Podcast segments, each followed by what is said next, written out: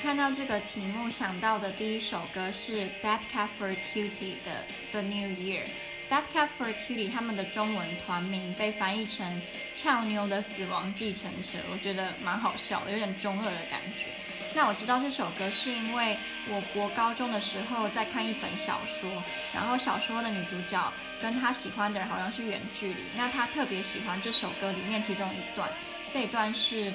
I wish the world was black like the old days, then I could travel just by folding a map，就是她那时候的心境，也我觉得也是很多远距离的恋人会有的想法吧。那我个人最喜欢这首歌的开头，他会一直提说。So this is the new year and I don't feel any different. So this is the new year and I have no resolutions. 通常大部分的人在过新年的时候，